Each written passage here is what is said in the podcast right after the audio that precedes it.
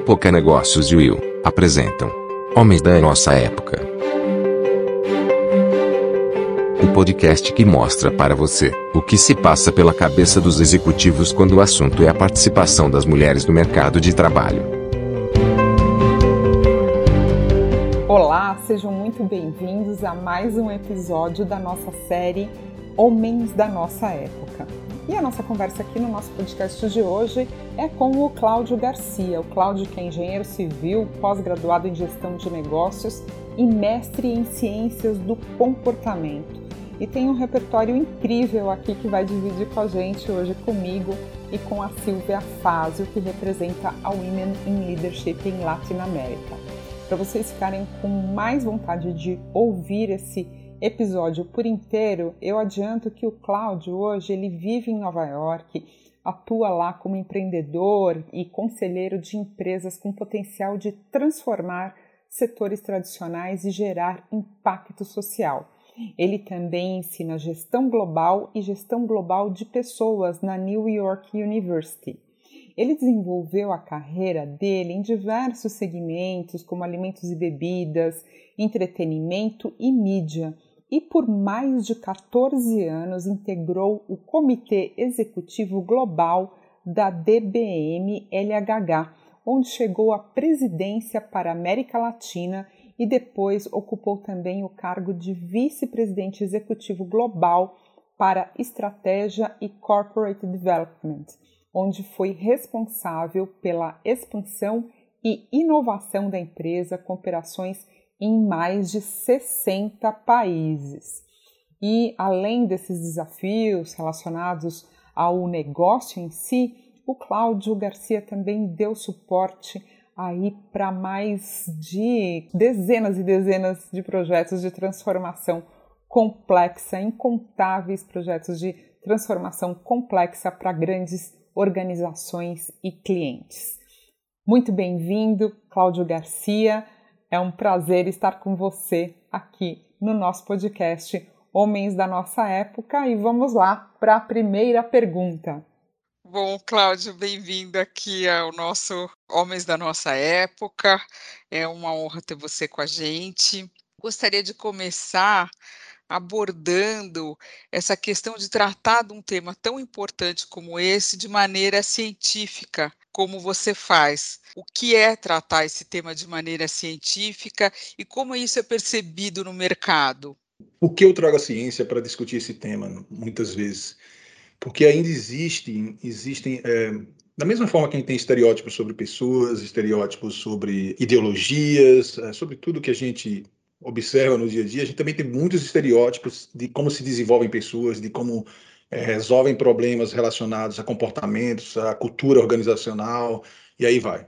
Existe um viés cognitivo, né, que é, muita gente chama de síndrome do impostor, né, bem pesquisado e que basicamente o que ele fala é que as pessoas usualmente elas se avaliam para aquilo que é muito boa, aquilo que é muito é, é, especificamente técnico, que ela se aperfeiçoa, ela se avalia quando ela conhece muito esse tema, menos do que é o que ela realmente sabe de fato. É, que é mais aquela história, quanto mais você sabe de um tema, mais você sabe que você não sabe, né? você quer estudar mais. Isso vai contra ela muitas vezes. Né? Muitas vezes vai contra ela porque ela perde-se um pouco da, da, confiança, né? da autoconfiança para poder é, tocar no tema. Por incrível que pareça, né? É, as pessoas, quanto mais leigas elas são no tema, mais elas acreditam que sabem muito sobre o tema.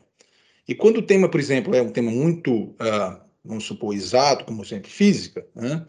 Física, é, ninguém vai discutir com um físico numa mesa porque é muito técnico, né? Se alguém começa a discutir é, sobre física numa mesa, você fica calado ouvindo e, e talvez você faça até perguntas para poder entender na sua linguagem.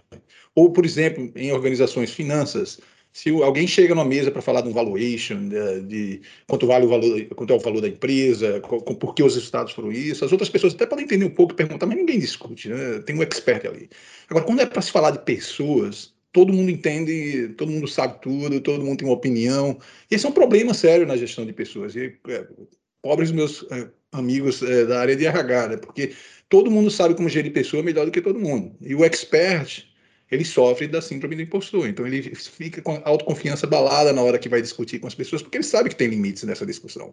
Então por que eu trago consciência? Porque muitas vezes esse, esse assunto específico em relação à inclusão, não só de gênero, mas de raça, de tudo, ele é travestido de estereótipos, de julgamentos de pessoas que acreditam que entendem mais do que os outros. E não, então uma ciência por trás disso, uma ciência que é pouco utilizada dentro das organizações, que poderia ser utilizado mais, que não é tão simples, não é tão linear. Né? E que tá, se a gente não utiliza isso, a gente está. É, só ver o, o, fato, né? Quantos grupos de afinidades é, existem nas empresas por muito tempo, programas de desenvolvimento, e nada move. E nada move, ainda move muito pouco. Então, é, essa é a minha, a minha particularidade. Como eu posso utilizar algo que eu invisto muito do meu tempo para compreender, para transformar algo que é necessário, que a gente sabe que o mundo precisa. Né? Que é a questão é, da equidade de gênero, de raça, de qualquer tipo de minoria dentro do ambiente de decisão dentro das organizações. Agora, muito interessante, é, Cláudio, agora você aponta aí, né, quer dizer, o ponteiro ainda se move muito pouco, né? Isso. Não sei se devagar, mas ele né, é, até hum, eu não, não, saberia realmente avaliar se existe um progresso, se vem sendo paulatino ou se hum. é movimento pendular mesmo, sabe? Uhum. Uh, e, e, ao mesmo tempo, nós temos alguns fenômenos né, na sociedade, às vezes de uh, furor, né, aí de grupo, dos, dos grupos identitários, né, do tribunal das redes sociais, né? A gente assistiu agora recentemente, na semana passada, não sei se você teve a oportunidade de acompanhar, o caso da, do colunista da Folha de São Paulo, que escreveu sobre a Marília Mendonça. Uhum. E ele até teve uma oportunidade também de, uh, de uh, escrever depois de ser julgado né, e de ser cancelado, né, como se diz nas redes sociais, o que, que ele realmente pretendeu e disse que, na verdade, o corpo que estava ali não era o corpo físico, mas o corpo político e que ele uh, se jogou muito mal interpretado, né? Uhum. E então, mas houve, eu vi é, entre até grupos uh, do qual eu faço parte, né, de mulheres, mas como assim, né, disse que ela era gorda e, e tudo, né, partiu desse ponto, né, que ela teria hum, sido hum. julgada por ser, ser gorda. Enfim, uh, eu, eu queria saber se você teve a oportunidade de acompanhar esse episódio, né, hum. e também se esses fenômenos né, de reatividade e de polarização e de né, overreaction também, às vezes, né, uh, uh, por que, que ele tem se dado nesse momento também na sociedade? Você consegue trazer uma leitura para a gente disso? Sim, por favor? O tema está mais aberto, tiveram pessoas que... Uh pelo menos nas últimas duas, três décadas, há muito tempo já a gente sabe, né, quantos uh, feministas no passado que trouxeram a voz da mulher, né, mas a gente nunca viu com tanta intensidade social, uh, que obviamente foi amplificado pelas redes sociais. Né, as redes sociais têm um poder enorme de amplificar qualquer desconforto e dar segurança. No momento que você vê alguém falando e você tem as mesmas sensações, você também se manifesta. Né? Então, o que está acontecendo hoje no mundo no aspecto de comportamento é que vozes estão sendo amplificadas, vozes que muito tempo foram barradas, né? foram muito, não foram ouvidas pela sociedade, né? do obeso, né? do negro, que há muito tempo vem se falando, mas nunca teve uma adesão tão forte para poder é, sair nas ruas e poder falar.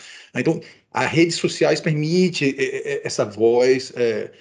E o que acontece, assim, isso se barra com essa, essa pouca mobilidade. Como você falou, é muito volátil. Né? Você tem anos de conquistas e como os sistemas, as estruturas ainda têm, foram desenhadas, né, foram design com uma realidade diferente, elas não sustentam essa realidade. Isso se desmancha muito fácil. Então, por exemplo, agora na pandemia, é, as, a maioria das demissões afetaram mulheres, mães, né, é, minorias é, dentro das organizações, né, porque o, o, sistema é muito frágil. Então, essas vozes ficam é, mais fortes, né? Porque elas conseguem se comunicar, elas ficam mais revoltadas. Então, da mesma forma que a gente vê polarização política, a gente vê o mesmo fenômeno aqui também dessas vozes que não estão sendo escutadas. Né? Vou dar um exemplo: tem uma empresa que eu estou ajudando nesse tema, né? E é, há alguns anos eles decidiram criar os grupos de afinidades. Isso porque teve um movimento espontâneo das, das mulheres dessa, dessa empresa é, em se juntarem, começaram a discutir, suportar uma outra para poder crescer na carreira. Blá, blá. Isso virou oficial e está até hoje é, dentro da organização. E elas estão cada vez mais irritadas, cada vez mais revoltadas cada vez mais apontando para os problemas e criou conflito. Em vez de, de ajudar, né, isso criou um conflito. Né, como a gente vê, essa falta de paciência, essa, é, esse cancelamento, que é quando você tem a voz muito forte, as pessoas letradas, elas sabem das dificuldades e a pouca evolução do processo. Isso é algo difícil de lidar, porque a gente sabe que mesmo que tudo esteja perfeito hoje para avançar, né, não dá para chegar simplesmente a demitir tudo que é homem no poder e colocar só mulheres, né? Isso não é, não, não é factível. Né? Tem forças políticas, forças estruturais. Então, mas isso tem um comportamento. Dá para ser mitigado, dá para ser mitigado. Tem várias formas que você pode mitigar isso daí. Cláudio, e qual você vê hoje a, a maior dificuldade para as empresas em implementar políticas eficazes? Né? Porque a uhum. gente vê muita pesquisa dizendo que algumas políticas, inclusive, apesar de terem sido implementadas e tudo, acabam trazendo um resultado negativo. Né? E esse é o grande medo é, de eh, política que, ao invés de melhorar a situação, ainda piora. Como você descreve uhum, a sua dúvida. experiência nesse sentido? Olha só, é, diferente de um, uma, um, experimento científico em biologia ou em física, biologia ainda é complexo, né? mas em física, em outras áreas que são muito mais exatos, você consegue ver o, os resultados no final. Por exemplo, você vai construir uma fábrica, né? Você, ah, tem um equipamento novo aqui, como é que a gente testa? Você sabe qual. Eles são muito previsíveis, né? Quando você entra para um campo social, é, contexto é tudo. É, é, é, muito volátil, é muito imprevisível. O comportamento não é algo linear, ele é muito mais é, um organismo é, ainda em formação, né? É um organismo como se a gente estivesse na Terra, onde só tinham pequenos organismos há bilhões de anos atrás, quer dizer, ainda está se formando, é mais, é mais caótico. Então, assim, a ciência por trás disso não é uma ciência tão exata, né? é uma ciência de probabilidades, por exemplo, é muito mais física quântica do que, assim, a forma como se pensa do que é, uma física linear, mecânica, é, como a gente, é, muita, muitas pessoas pensam. E esse é um dos problemas da nossa sociedade, que a gente ainda muito, a gente pensa muito linearmente, né? As organizações são máquinas, né? A própria analogia da máquina ainda é presente na organização. Então eles tentam dar resposta para esses problemas que não estão evoluindo de uma forma linear. Ah, eu faço esse projeto, o resultado é esse. E não funciona dessa forma. Então, a primeira coisa é reconhecer isso. É reconhecer isso. Entra naquela primeira, aquele primeiro ponto que eu coloquei no início é, é, do podcast, que é a gente não compreende muito essa dinâmica humana dentro das organizações. A gente precisa fazer isso. Então, existe muita ciência mostrando o que é que dá errado, o que é que dá certo. Já tem muitas pesquisas é, controladas randomicamente. Quer dizer, existe muito sinal, mas não significa que vai funcionar em todo lugar. Contexto é tudo em é, ciências sociais. E é, a gestão de gente, né, gestão de pessoas ou políticas públicas é uma, são ciências sociais. Elas se utilizam, são a prática da ciência social, na verdade. Então você tem que criar experimentos. Pô, tem isso aqui, isso funcionou, essa forma de onboarding de pessoas, por exemplo, essa forma de performance management, que é um problema sério dentro das organizações, que, que, que perpetua a questão da. Mesmo que você traga muita diversidade, a performance management, do jeito que é estruturado, vai perpetuar é, homens sendo escolhidos para a posição de liderança, do jeito que, que é desenhado hoje. Né? Então, assim, é, você precisa fazer experimentos, não dá para implementar um projeto porque alguém fez e deu certo. Faz pequeno, testa, vê como reagir na sua empresa que tem uma cultura diferente, que está numa região diferente do planeta, né? vê quais são os resultados, e a partir daí escala. Então, assim, tem formas de se fazer isso de forma mais efetivas, mas tem que ter paciência. Não é algo que vai mudar de uma hora para outra. Tem que ter paciência, tem que ter metodologia, tem que ter conhecimento sobre gente. Agora, Cláudio, você pode compartilhar conosco assim o que já sabidamente dá errado ou dá certo? Sem dúvida. É, assim, tem várias coisas que dão certo e errado dependendo do contexto. Eu vou comentar algumas que dão muito errado, assim, mais errado do que certo. Por exemplo, treinamento de vieses inconscientes, né? É, o efeito é baixíssimo, cria uma consciência nas pessoas, as pessoas sabem disso, mas não adianta, elas voltam é, para a realidade delas, que é automática, né? A gente passa 90% do nosso tempo em automático. Né? A gente, os julgamentos estão acontecendo a toda hora. Né? Você precisa promover alguém, você está promovendo. Então, se você não tiver o sistema que cria o hábito, nada vai mudar. Então, viés inconsciente é algo que você implementa e aí o que acontece? É, aumenta as vozes, né? O que significa aumentar as vozes? É aquilo que a gente estava falando antes. As pessoas ficam mais letradas, elas estão sendo treinadas. Né? Ontem mesmo eu estava conversando com outra empresa que os PCDs estão revoltados. A última pesquisa de inclusão deles é o mesmo, é o mesmo grupo, é, deu, por exemplo, quando eles se sentiam incluídos de 0 a 100, deu 80% num ano, no outro ano deu 60%. Por que eles estão mais revoltados se antes era mesmo estável, eles não tinham promoção, não tinham nada? Porque eles estão mais letrados, eles estão sabendo mais. Então, muitas vezes treinamentos são importantes, mas se não são acompanhados na mudança do sistema, né, nada muda. Então, esse é um exemplo.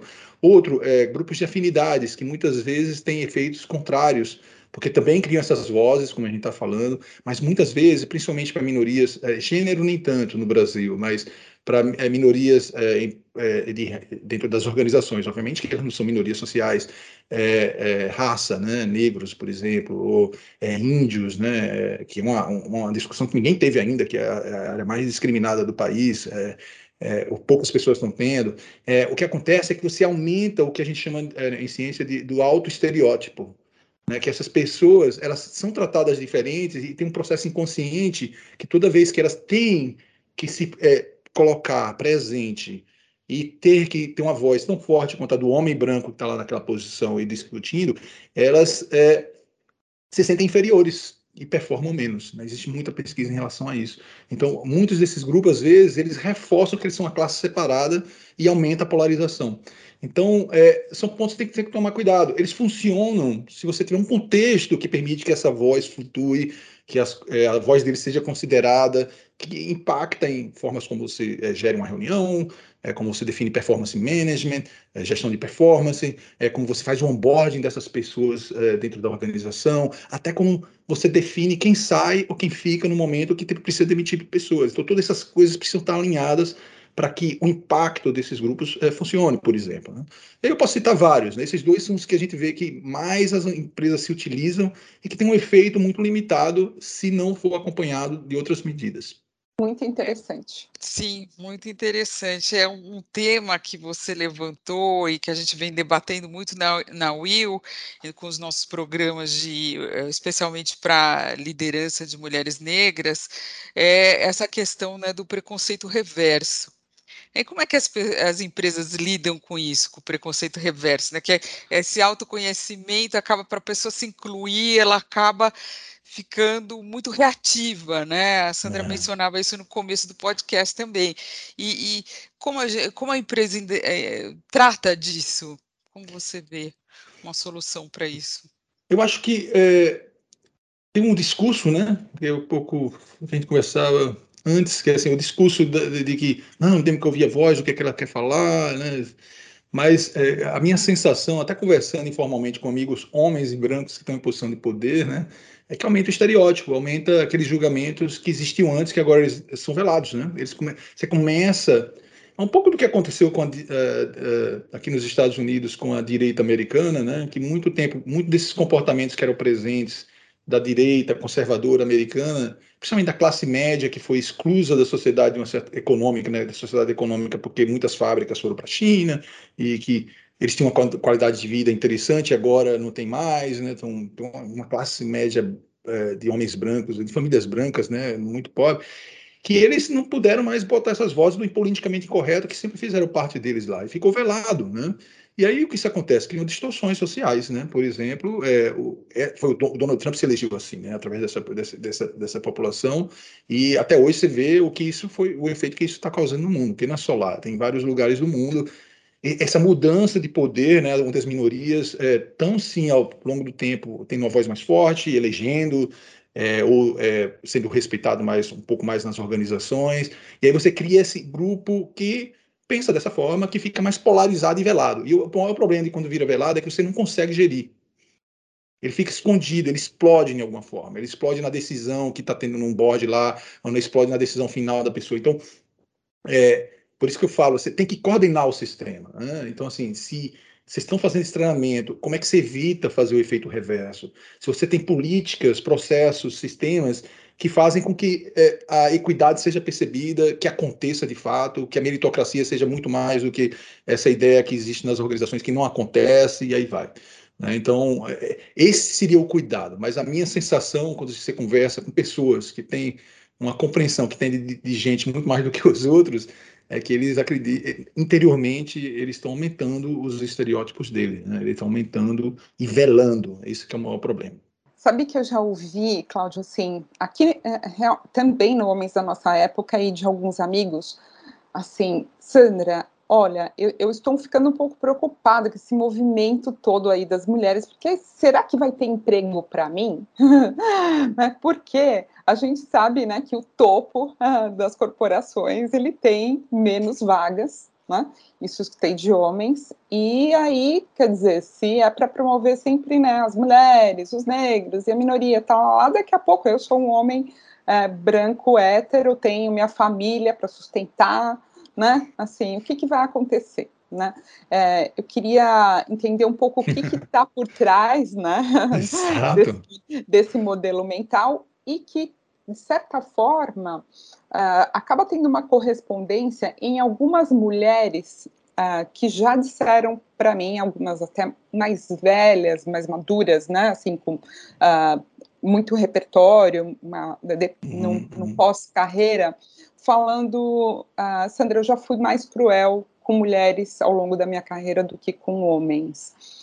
Porque eu sabia também, né? Então, ah, tem que ter uma mulher no board, tem que ter uma mulher na diretoria que seja eu, né? Que é um pouco, né? Isso já tem literatura, né? A respeito, hum, que hum. é aquela síndrome da Queen Bee, né? Da, da mulher uh, que acaba boicotando, de certa uhum. forma, outras mulheres também, porque para afastar com aquele viés né, de que, né, então, se tem lugar para mulher aqui, que esse, que esse lugar seja meu.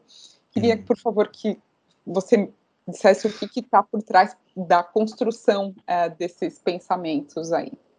Sem dúvida. Vamos primeiro para o primeiro ponto em relação aos homens, né? É, existe uma falsa, é, é, uma falsa premissa que ah, se mais mulheres sobem para o poder, ou se mais é, negros, índios, populações que são minorias em organizações, ou principalmente posições de liderança, se elas sobem, que vai ter menos emprego, né? E economicamente a gente já viu esses movimentos no passado. A mulher já foi, a mulher não era inclusa no mercado de trabalho, por exemplo, em vários países até a, Segunda Guerra Mundial, e porque os homens foram para a luta, né? E as mulheres tiveram que assumir muitos papéis. É, por exemplo, no Vietnã, mulheres em posição de liderança é muito, são muito, é, é muito comum, né? Porque depois da Segunda Guerra elas acabaram ficando com algo que elas dominaram o conceito. Não se vê muitas mulheres gestoras lá, muito mais do que em outros países, por exemplo. Né? Então, assim, é, isso já foi incluso e a economia ficou maior. Né? Então, assim, você tem mais emprego para todo mundo. Então, existe uma.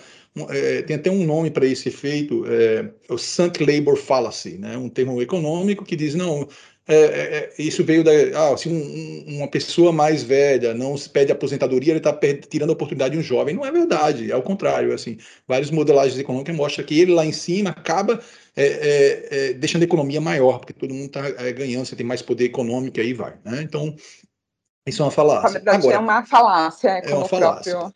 Para posições de poder, obviamente as organizações estão mais flats cada vez mais, você tem mais posições, isso é uma verdade. Assim, isso né, é, é, algo que os homens vão ter que aprender a lidar e vai ser dolorido. Né? É assim, eu como homem já pensei isso muitas vezes. Eu tenho que pensar na minha carreira e considerar que isso é uma realidade. E aceitar, é aceitar porque tem uma distorção na sociedade hoje, onde você tem vozes que não são representadas nas posições de poder. E eu acho que isso até é o bem da humanidade, né? Porque se você pensa, nós homens estamos em 90 e tantos por cento das posições de poder em todas as esferas da sociedade no mundo. E nós não estamos fazendo um bom trabalho.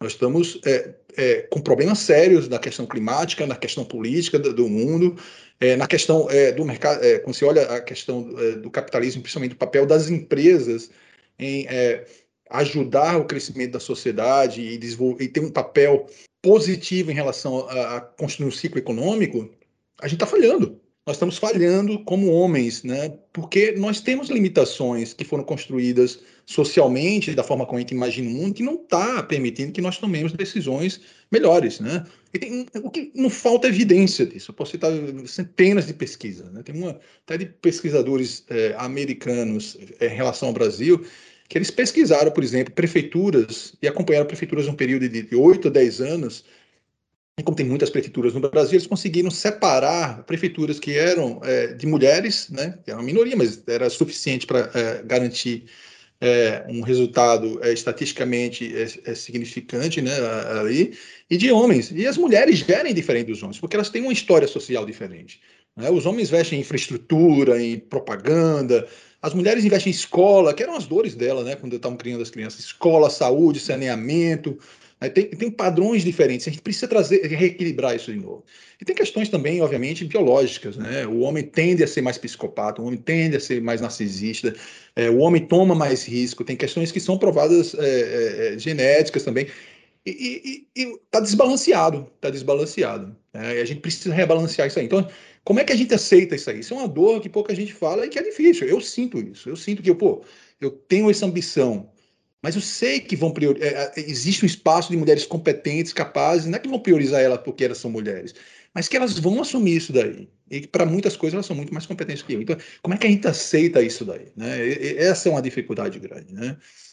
Agora, da Queen Bee, o que é, que é, é, é, é a Queen Bee? É, o que é esse efeito da mulher que você perguntou relacionado? É, que ela se comporta desse jeito, porque ela é competitiva, é, que porque ela destrói. as outras, né? E Exato. que acaba sendo. Porque esse foi o estereótipo, é, esse é o estereótipo de executivo que se construiu, esse é o estereótipo de carreira que se construiu, né? A mulher, muitas mulheres durante muito tempo para chegar onde chegaram, elas tinham que ser melhores do que os homens. E elas eram mesmo, porque era a única forma, com todos os estereótipos e preconceitos em relação à mulher, para ela chegar onde ela chegou.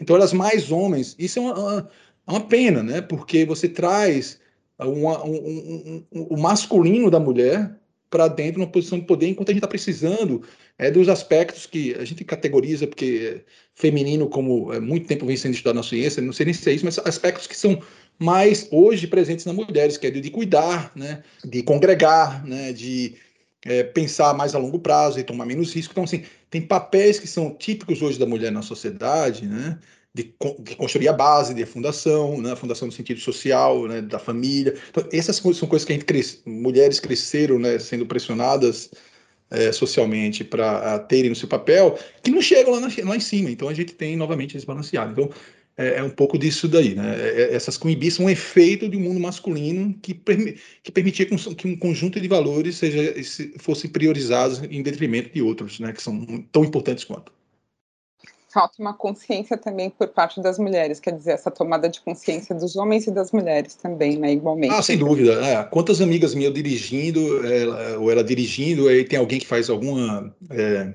coisa errada no carro na frente dela, ah, só podia ser mulher, né? Eu isso muitas vezes mulher, né? assim, existe sim, é, ou, por exemplo, né, quando esses, muitos grupos conservadores, quando você conversa com as é, mulheres, elas têm é, comportamentos sobre o que é ser um líder, o que o que é a atitude certa, muito masculinos é, em relação ao que precisa ser feito no mundo, né?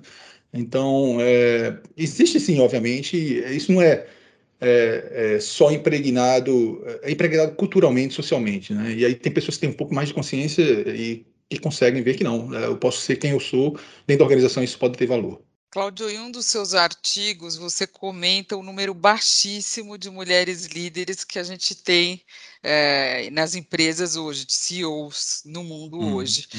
E, e, você comenta que as mulheres estão prontas, né? Que quem hum. precisa de treinamento para que isso mude são os homens. Né? Que tipo de treinamento você acha que os homens precisam para mudar esse cenário? É, eu falo assim, quem precisa de ajuda são os homens, né? Nós precisamos de ajuda. Acho que a gente precisa, primeiro é precisar ajudar a gente a aceitar que a gente precisa de ajuda. É, sair dessas platitudes. É, é, eu, eu, acho engraçado, assim, muitas vezes, o Dia Internacional da Mulher, aí aparece um monte de homem nas redes sociais, eu sou a favor das mulheres, sou a favor das mulheres, né? E aí isso me lembra quando eu era pequeno que tinha, a gente ia para a escola e era o dia das mães e tinha aquela música. Essa é a rainha do lar, rainha de tudo. Quer dizer, dando um papel da mulher do lado, essas coisas me simboliza um pouco isso, que é os homens, ah, eu sou apoio, eu apoio para que as mulheres crescerem, mas tem uma, uma, mensagem direta que é assim, só se for através de mim, eu quero ser seu mentor, eu quero ajudar você, e essa é outra falácia, né? porque é, em muitos campos a gente já vê que as mulheres são tão competentes, tão capazes, ou mais do que os homens, em muitos dos aspectos que a gente muito precisa hoje na sociedade.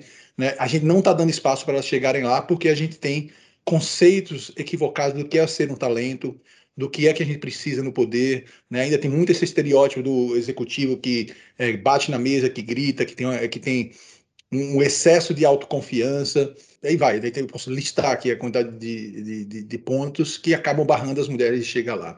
Então, as mulheres estão muito mais capazes, não, não é um problema é, delas serem treinadas, como a gente vê em muitas organizações, para chegar lá. Eu acho que tem muito suporte, muito é, suporte emocional, suporte de, de, de, como elas podem utilizar é, o que ela já tem para chegar lá. Existe sim, mas assim, mentoria, coaching é bom seria bom para todo mundo. Agora, existe um, um, um déficit aqui de, de, desenvolvimento dos homens de permitir que essa realidade aconteça.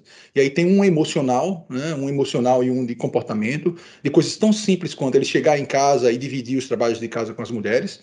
As mulheres ainda, é, dependendo do país do mundo, gastam de três a seis horas mais, essa média, é, de horas trabalhadas por dia é, com a, assuntos de casa, quer dizer, não vai ter igualdade, as mulheres elas sofrem mais cedo é, de saúde por causa desse excesso de trabalho, entendeu? Assim, tem, é, é entram em é, processos de estresse mais rápido, é só ver o que aconteceu na pandemia, quando você vê todas as pesquisas em relação ao trabalho híbrido e remoto, em, a maioria são as mulheres que não querem é, voltar porque elas querem tomar conta do pai, da mãe, todas essas questões de cuidado de casa ficam em torno da mulher, então tem um papel disso que o homem precisa mudar, que não tem nada a ver com a empresa, ser treinado para a empresa, mas se ele não muda, dificilmente você vai ver é, esse número crescendo rapidamente, ou vai tornar mais difícil, né?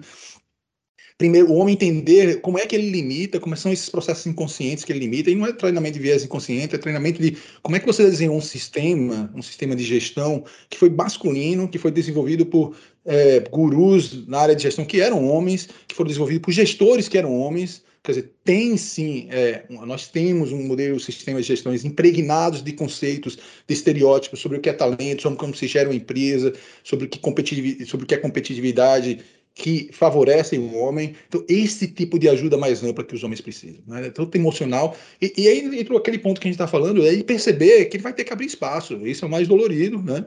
É, e é inconsciente, ele não aceita isso. Que é, vai ser mais difícil, sim. Vai ter mais competição para você chegar na posição de poder. Se quem tiver o melhor talento for favorecido, que hoje quem está subindo não é quem tem o melhor talento. Bom exemplo é, não sei se você sabe, mas a quantidade de psicopatas em posições de poder, tem muitas pesquisas, é muito maior do que o que tem na sociedade. A gente está favorecendo é, pessoas que têm uma série de características, um conjunto de características que não tem nada a ver com talento, nada a ver com performance, é, subindo dentro de organizações. A gente vê isso todo dia, né, conversando com esses líderes. E como que foi o seu próprio processo, Claudio? Assim, você, né, que passou por corporação, né, hoje é pesquisador, enfim, né? Como você ah, aí foi se dando conta, né, de, hum. de tudo isso que ah, ah, existe, né, desses vieses inconscientes, da, dessas estruturas, dessas dinâmicas da sociedade? Assim, na sua própria história? Sandra, eu sou sergipano, né? o Nordeste ainda hoje é, é, um, é um ambiente muito machista, né?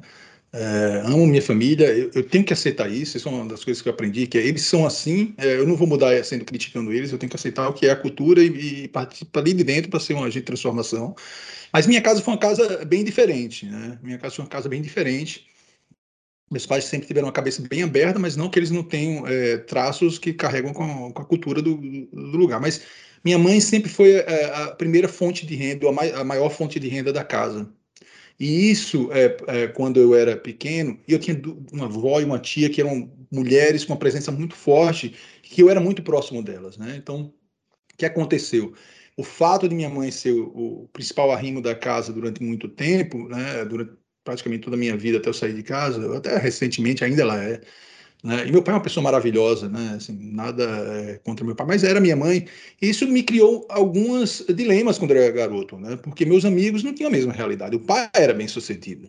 A, a, a referência masculina dos meus amigos era, era, é, era muito mais forte do que a que, é, pelo menos financeiramente, era dentro de casa.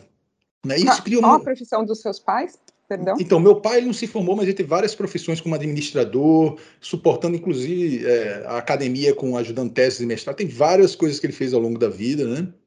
É, e minha mãe, ela é professora, ela é professora universitária até hoje. É, ela tem 74 anos de idade, ainda é professora da Universidade Federal de Sergipe, da área de letras e educação. Né? Eu me lembro, é, assim, minhas primeiras lembranças de quando ela era pequena, ela ensinava no, na, tinha dois empregos, trabalhava o dia todo, até a noite, um na prefeitura e outro no estado, ensinando para poder trazer dinheiro para casa. A gente tinha uma vida modesta. Né? O primeiro carro que a gente teve, eu tinha 19 anos de idade, para você ter uma ideia. Então, é, mas voltando àquele ponto, eu tinha esse conflito que eu via meus amigos, eu não entendia aquilo. Eu, eu, eu fui tratar isso em terapia muitos anos depois. Né? E eu tinha um outro aspecto também, como minha mãe tinha esse, isso, e eu tinha essa presença dessas mulheres muito forte na minha vida, eu sempre fui um, um garoto muito sensível mais sensível é, do que é, o homem masculino nordestino, né? E aí vai, né?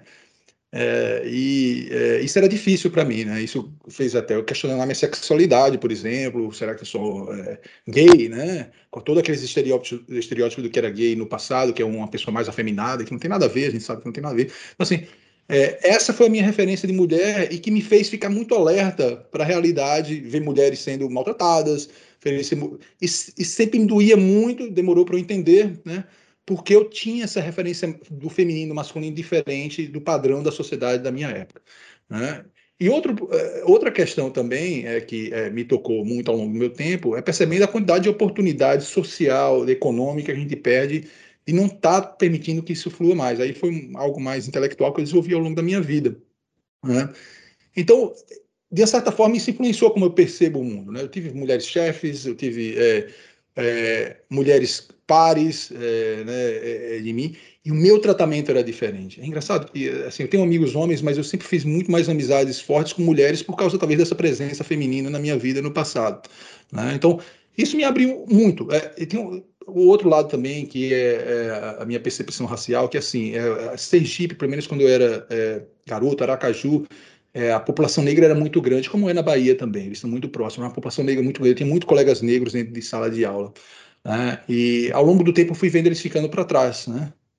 onde eu tenho uma, também uma casa com uma politicidade social muito grande, né? eu comecei a perceber eles ficando para trás, alguns até se marginalizando, isso me doía muito, isso me doía muito e que criou também uma sensibilidade para perceber é, o que é, que é justo, o que é, que é justo, o que é, né? e aí vai. Então, é um pouco da minha história, de como é que eu cresci é, e ampliei a minha capacidade de tentar observar esse mundo. Né? Muito bacana. Muito legal, sim. É, eu estou observando você repetir muito nessa palavra da, da sensibilidade e o quanto ela é importante para a percepção da inclusão e para a percepção das diferenças. Uhum. E, e hoje em dia existe essa demanda grande né, pelo líder que é mais sensível, apesar de que uhum. na prática a gente ainda não vê esse líder mais humano tão frequentemente, né? Uhum. E eu, eu gostaria que assim que você fizesse uma associação, se você vê essa associação entre termos mais mulheres, porque essa é uma característica muitas vezes atribuída a mulheres, né, da sensibilidade, termos mais mulheres em liderança talvez teríamos mais sensibilidade também na liderança e uma liderança mais humana e inclusiva. É. É, eu acho que é, não é que a mulher tem um estereótipo, você tem, tem razão, né, que a mulher é mais sensível, né, que traz, mas não é que talvez a mulher se permita mais porque socialmente a gente aceita que isso venha mais de uma mulher do que de um homem, simples assim. Os homens são tão sensíveis quanto as mulheres. É, e essa sensibilidade dos homens, como ela é represada, ele não pode mostrar é, ela se manifesta de outras formas, na, na raiva, no, no na, sabe, no medo, né, que faz com que ele tome ações muitas vezes repetindo padrões do passado para poder esconder isso aí. Isso é, em psicologia você vê muito isso, né? Muitas vezes o medo, a raiva, o impulso, a firmeza está escondendo medos, é, inseguranças, né? É a parte mais sensível da gente. Toda essa história da vulnerabilidade, por exemplo, que a Brené Brown é, a René Brown trouxe para a discussão, né? Trouxe para a discussão é uma característica humana, né? Que é muito mais fácil vir de uma mulher hoje por questões sociais de como a gente construiu as regras, né? De uma certa forma, mas que precisa estar no ambiente organizacional. Você não consegue esse é um problema muito sério porque a gente tem vários. É, o mundo empresarial é muito cognitivo, muito cognitivo, e isso traz distorções. Né? É, existem pesquisas básicas, por exemplo, que mostram que para um, um, mesmo problema, toda vez que você carrega o mesmo problema com mais dados, as pessoas perdem sensibilidade para julgar aquela decisão. Então, assim, como é que a gente precisa rebalancear isso para poder tomar decisões é, simples, como, por exemplo, escutar vozes que estão perdidas é, lá fora, né? Ou respeitar públicos, audiências que podem ser impactadas com a decisão empresarial que você pode ter tomada. Então, a sensibilidade é importante, ela te conecta. Tá, eu estou tentando traduzir a sensibilidade para algo que é assim, essa conexão com o que você quais são as emoções que vêm quando você está discutindo um determinado tema, que é muito pouco discutido, como se falou, dentro do ambiente organizacional. E, novamente, como eu falei antes, é, o que é velado não é gerido, né? se essas vozes não vêm para frente, você não consegue é, agir nelas. Então, se as pessoas estão tendo medo, se essas pessoas estão tendo tristeza, não quer dizer que você vai reverter a situação, mas você precisa botar essa voz para fora para estabilizar o sistema é, emocionalmente, né? Organizações são ambientes é, emocionais, ao extremo. É só ver as pesquisas de clima, é só ver o que está acontecendo agora, que as pessoas não querem continuar no trabalho por vários motivos. A gente precisa dar voz para isso. É, tem o fenômeno, né, IOLO agora, né? Hum, Esse eu não dos, conheço ele. É, é que é de, dos jovens deixando mesmo, né? Que assim, só, é você, é, que quer dizer, enfim, numa tradução livre, você só se, só se vive uma vez, né? É, you only live uh, once, assim. Então, é o fenômeno, né? Só se vive uma vez, o que, que eu estou fazendo aqui dentro dessa empresa, né? Eu quero outro tipo de vida, né? É, você me fez lembrar disso. Mas você tem uma experiência bastante interessante também de sociedades diferentes, né? De sociedade brasileira, né? Por ser brasileiro, e de sociedade americana. Cláudio, uhum. nós estamos muito atrás aí nessa uh, evolução, digamos assim, né? Como uhum. sociedade para uma sociedade mais inclusiva, mais diversa. Olha, o Brasil é um país muito diverso, né? Eu tinha uma posição, minha última posição, até março do ano passado, eu era responsável por é, expansão de um negócio, estratégia, um negócio que tinha operações em 60 países, então eu viajava muito, né? Muito, conheci muitos países.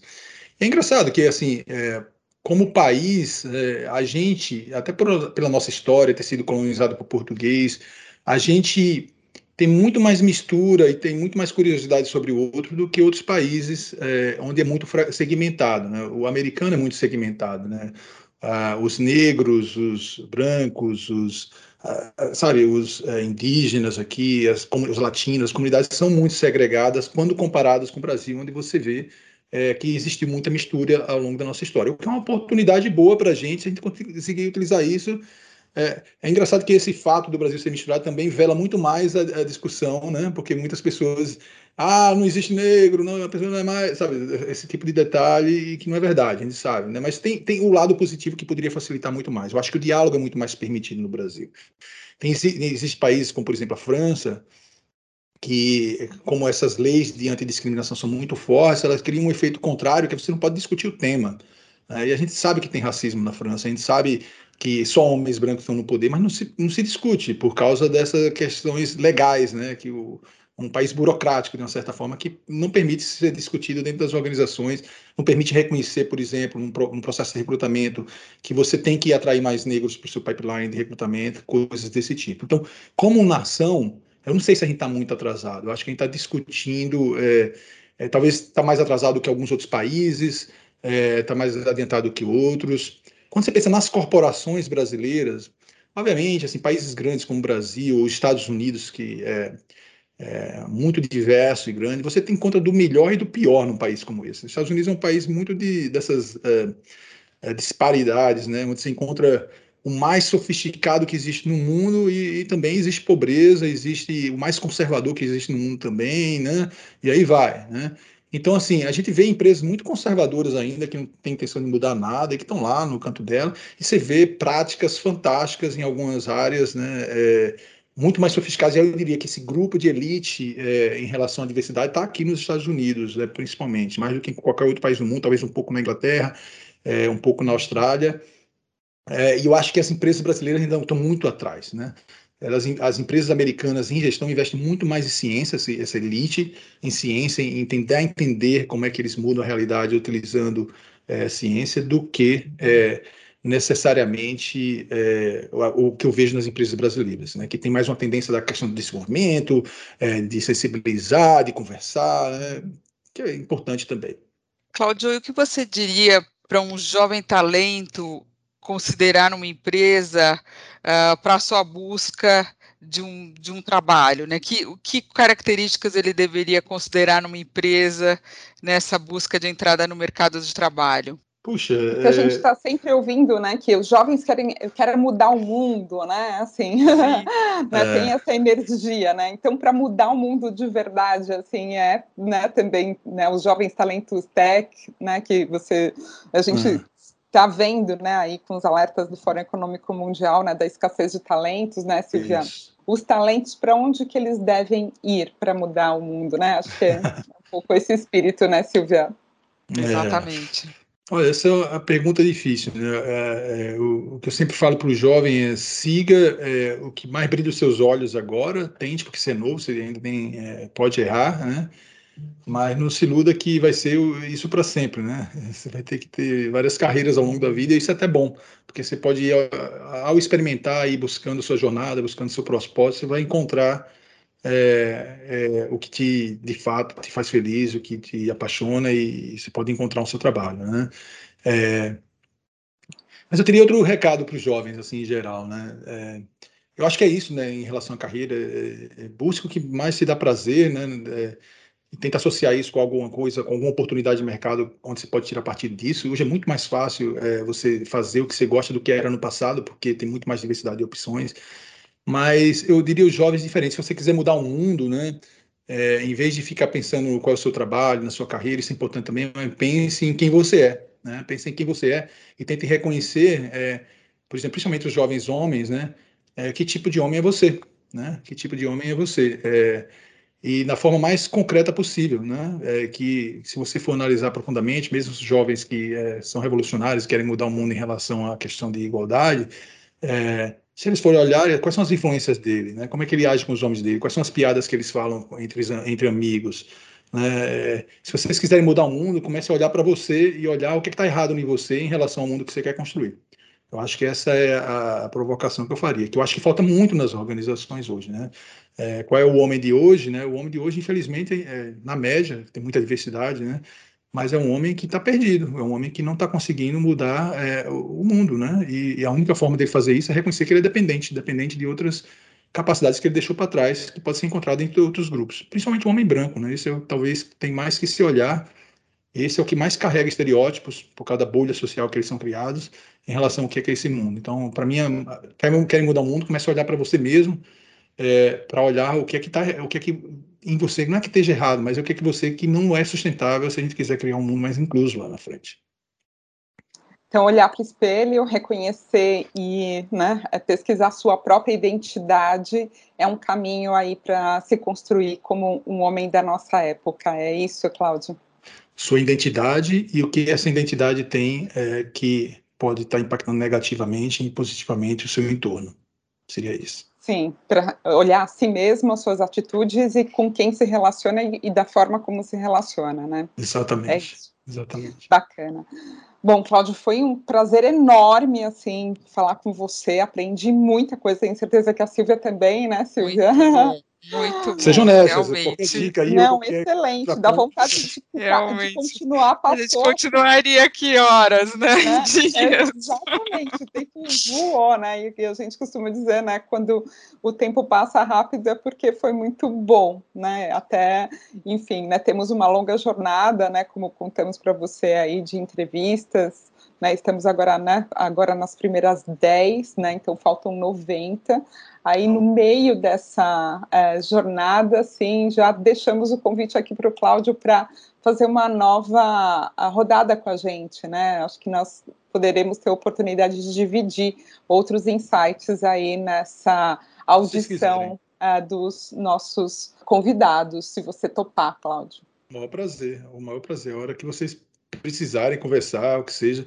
Esse tópico de vocês, e eu provoquei a Estela, Estela, eu quero conhecer esse pessoal que está fazendo isso, né? Porque me toca, é, essa foi uma das minhas provocações, é, quando é, logo depois daquele artigo, muita gente vinha conversar comigo, dizia, eu quero ver os homens lendo esse artigo, né? eu quero ver os homens, o que vocês estão fazendo é muito importante, me toca, é um pouco de missão pessoal, né? uma, das, uma das que eu tenho, é, de tentar ajudar nesse caminho, então o que vocês precisarem é, nesse sentido, estou à, à tua disposição de vocês. Obrigadíssima. Um ótimo dia para vocês. Esse podcast é um oferecimento de Época Negócios. Inspiração para inovar. Não deixe também de conferir o podcast Neg News, o podcast que analisa os temas mais quentes da nossa época. Ouça, acompanhe, compartilhe. Vamos fazer deste podcast o nosso ponto de encontro.